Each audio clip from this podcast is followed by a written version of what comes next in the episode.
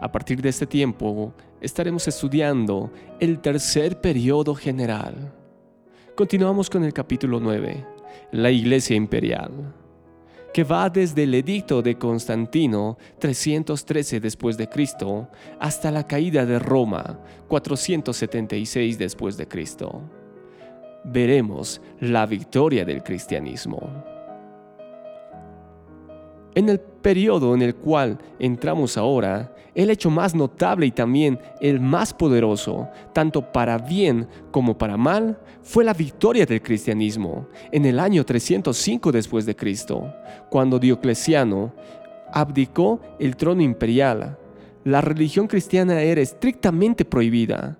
Su profesión era castigada con tortura y muerte, y en contra de la misma era ejercido todo el poder del Estado.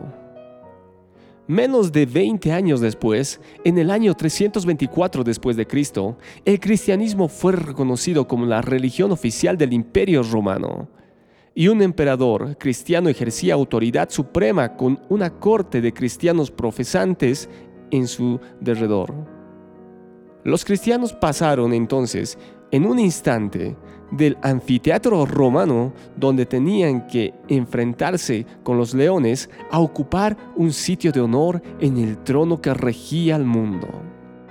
Poco después de la abdicación de Diocleciano en el año 305 después de Cristo, cuatro aspirantes a la corona imperial estaban en guerra. Los dos rivales más poderosos eran Mexancio y Constantino, cuyos ejércitos se enfrentaron en el puente Milvian sobre el Tíber, a 10 millas de Roma, 312 después de Cristo. Maxencio representaba al elemento pagano perseguidor. Sin embargo, Constantino era amigable con los cristianos, aunque en ese tiempo no profesaba ser creyente. Él afirmaba haber visto en el cielo una cruz luminosa con el lema Hoc signo vinces, que significa por esta señal conquistarás, y más tarde la adoptó como la insignia de su ejército. La victoria fue de Constantino, y Maxencio se ahogó en el río. Poco después, en el año 313 después de Cristo, Constantino promulgó su famoso edicto de tolerancia, que oficialmente puso fin a las persecuciones. No fue sino hasta el año 323 después de Cristo, cuando Constantino llegó a ser supremo emperador, que el cristianismo fue entronizado. El carácter personal de Constantino no era perfecto, aunque por lo general era justo, ocasionalmente era cruel y tirano. Se ha dicho que la realidad de su cristianismo era mejor que su calidad. El retardo de su bautismo hasta poco antes de su muerte con la idea prevalente en su tiempo de que el bautismo lavaba todos los pecados cometidos previamente. Si él no era un gran cristiano, ciertamente era un político sabio, pues tuvo la percepción de unirse con el movimiento que tenía el futuro de su imperio. Se unió con el cristianismo. De este repentino cambio de relaciones entre el imperio y la iglesia surgieron resultados mundiales y de vasto alcance, algunos de ellos buenos, algunos malos, tanto para la iglesia como para el Estado. Podemos ver muy prestamente en qué sentidos la nueva actitud del gobierno trajo beneficios a la causa del cristianismo. Toda persecución de los cristianos cesó de una vez y para siempre. Por más de 200 años, en ningún momento el cristianismo había estado libre de acusación y muerte. Y en muchos periodos, como hemos visto, todos habían estado en peligro inminente. Pero desde la publicación del edicto de Constantino en el año 313 después de Cristo, hasta que terminó el imperio romano, la espada de la persecución no solamente fue envainada, sino que fue sepultada. Los edificios de las iglesias fueron restaurados y nuevamente abiertos por doquier. En el periodo apostólico se habían celebrado las reuniones en casas particulares y en salones alquilados. Después, durante el tiempo de la cesación de las persecuciones, empezaron a levantarse edificios para las iglesias. En la última persecución, la del tiempo de Diocleciano, Muchos de estos edificios fueron destruidos y otros fueron confiscados por las autoridades. Todos los que quedaban para esta fecha fueron restaurados y las ciudades pagaron a las sociedades por aquellos que habían sido derribados. Desde este tiempo en adelante los cristianos tuvieron libertad para construir templos y empezaron a levantarse edificios por doquier. En su diseño seguían la forma y tomaban el nombre de la Basílica Romana o Salón de la Corte. Un rectángulo dividido en pasillos por hileras de pilares, teniendo en un extremo una plataforma semicircular con asientos para los clérigos. Constantino dio el ejemplo de construir grandes templos en Jerusalén, Betel y en su nueva capital, Constantinopla. Dos generaciones después de Constantino fue cuando empezaron a aparecer las imágenes en las iglesias. Los cristianos primitivos tenían horror a todo aquello que pudiese conducir a la idolatría. Aunque todavía la adoración pagana era tolerada, los sacrificios oficiales cesaron.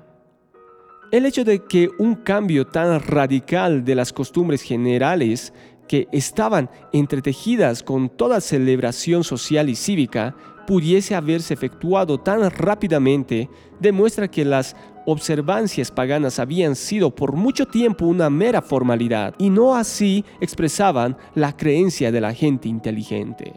En muchos lugares los templos fueron consagrados como iglesias.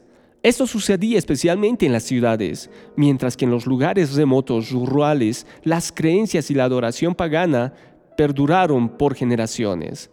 La palabra pagano originalmente significaba morador del campo, pero llegó a significar y aún significa un idólatra, uno que no conoce la verdadera adoración.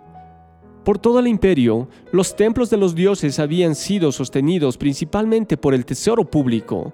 Estas donaciones fueron ahora concedidas a las iglesias y al clero gradualmente al principio, pero muy pronto, en una forma general y más liberal, los fondos públicos fueron enriqueciendo a la iglesia, a los obispos, ministros y otros funcionarios del culto cristiano recibían su sostén del Estado. Una donación bien recibida por la iglesia, pero eventualmente de dudoso beneficio. Al clero fueron concedidos muchos privilegios, no todos por la ley imperial, sino por costumbre que pronto llegó a ser ley.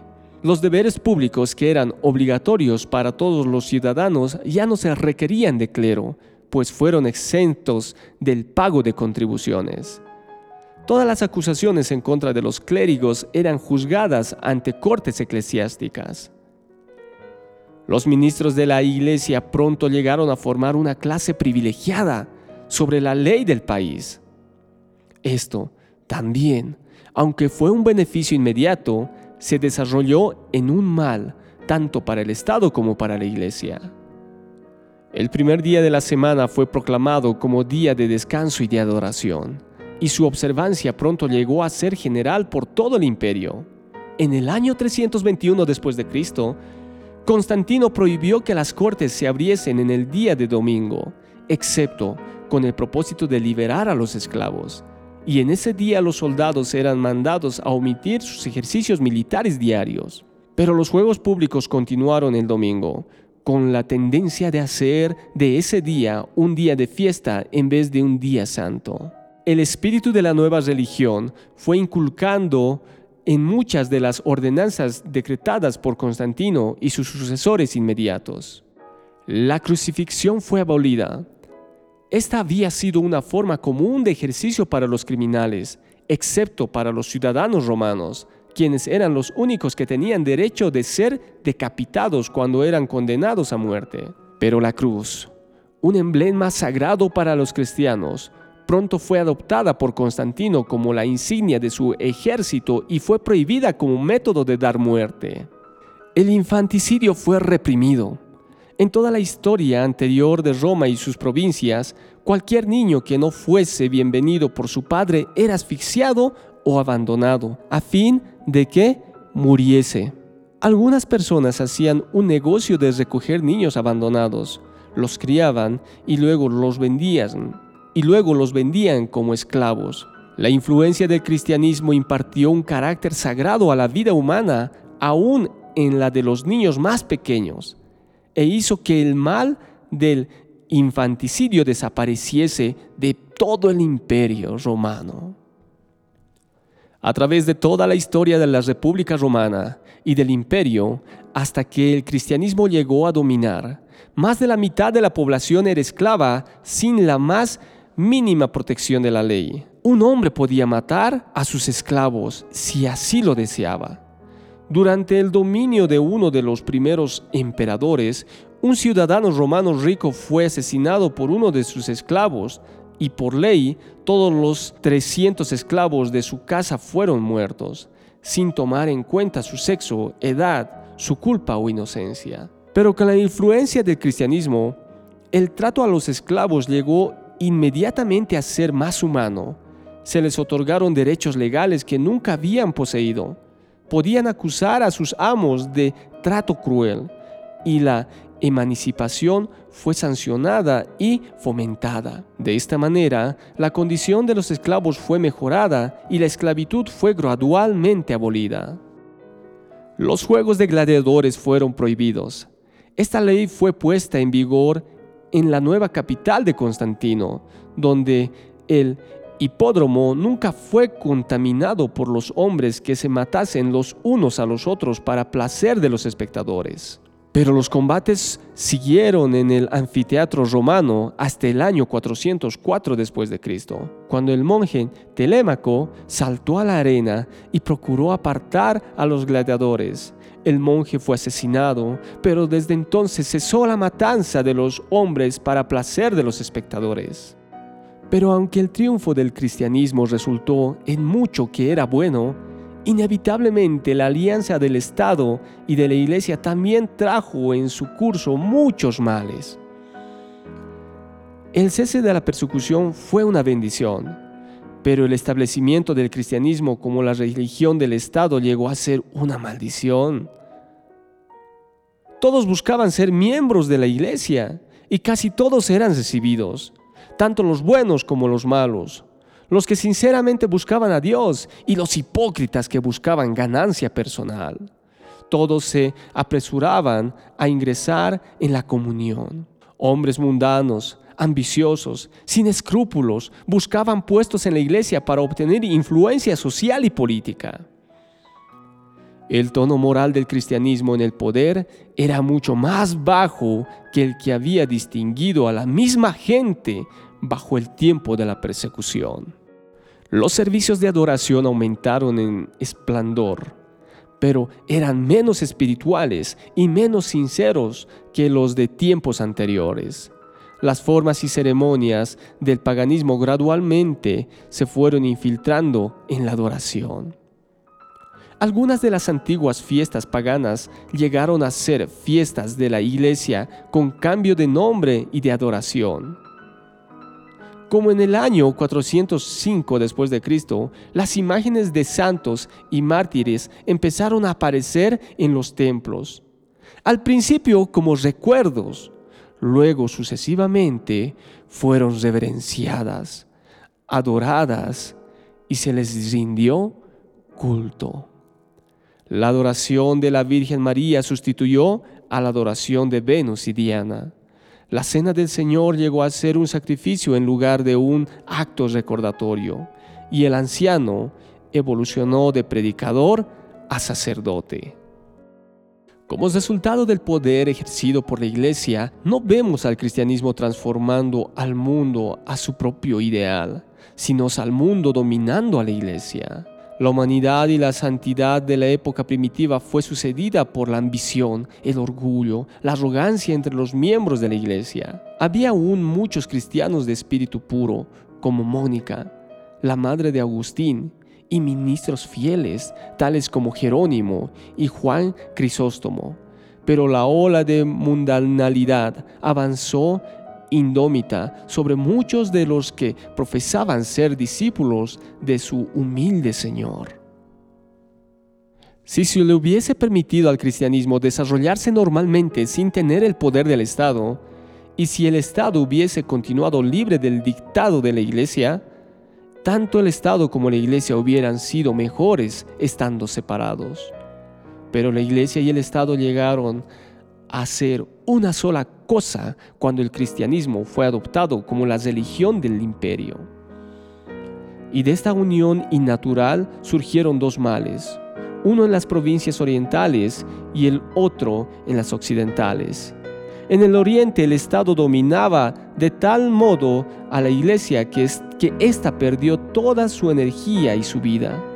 En el occidente, como veremos, la iglesia gradualmente usurpó el poder del Estado y el resultado no fue un cristianismo, sino una jerarquía más o menos corrupta que dominaba las naciones de Europa, haciendo de la iglesia mayormente una maquinaria política.